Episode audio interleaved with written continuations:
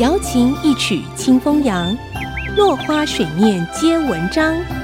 刘炯朗校长邀您共享读书之乐。这里是爱惜之音 FM 九七点五，欢迎收听《落花水面皆文章》，我是刘炯朗。今天我们讲创办人和创业者，因为创新和冒险的成分，成功的创业者的报酬往往非常高。现今的经济市场规模，更加速了金钱报酬的快速到来。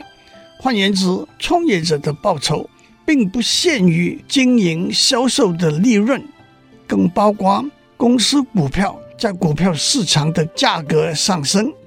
简单说，经营销售的利润来自顾客对产品的接受度和满意度，股票价格。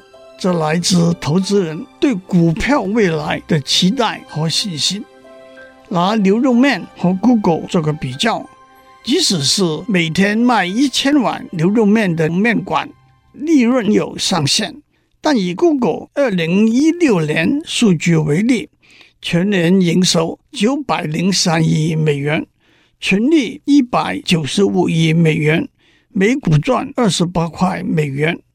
同时，Google 母公司 Alphabet 的股票市值突破六千亿美元，股价最高来到每股八百六十七美元，但不派股息。换句话说，Google 的股票价钱高，但是不会立即产生利润。创办人 Larry Page 持有两千多万股，市值大约一百七十五亿美元。同样是二零一六年数据。Facebook 全年营收两百七十六亿，纯利一百零二亿，每股赚三点五块美元，股票市值三千六百亿，每股一百一十五元，同样不派股息。创办人 Mark Zuckerberg 持有四亿多股，市值四百六十亿美元，没有股息收入。接下来，创业基金从哪里来呢？如何把生产需要的所有资源集合起来，往往是创业者面临的最重要问题。资金无疑是最重要的资源，而许多其他种资源通常也可以经由金钱取得。所以有句老话说：“钱不是万能，但是没有钱万万不能。”因此，创业者的首要任务。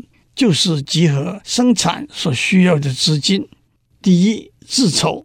个人创业最理想也最方便的，当然是创业者自己拥有足够的资金，自行维持公司的运作。想要财务不求人，最简单的做法就是靠自己的积蓄和用自己的财产进行抵押借贷。除此之外，再搭配尽量拖延。应付的账款，积极催收应收的账款，甚至和顾客安排先付款后交货，同时尽量降低库存等。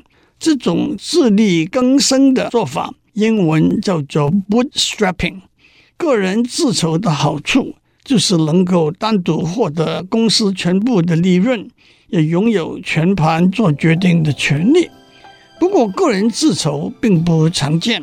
主因是创业者本身的财力往往有限，也会希望找人共同分担财务风险。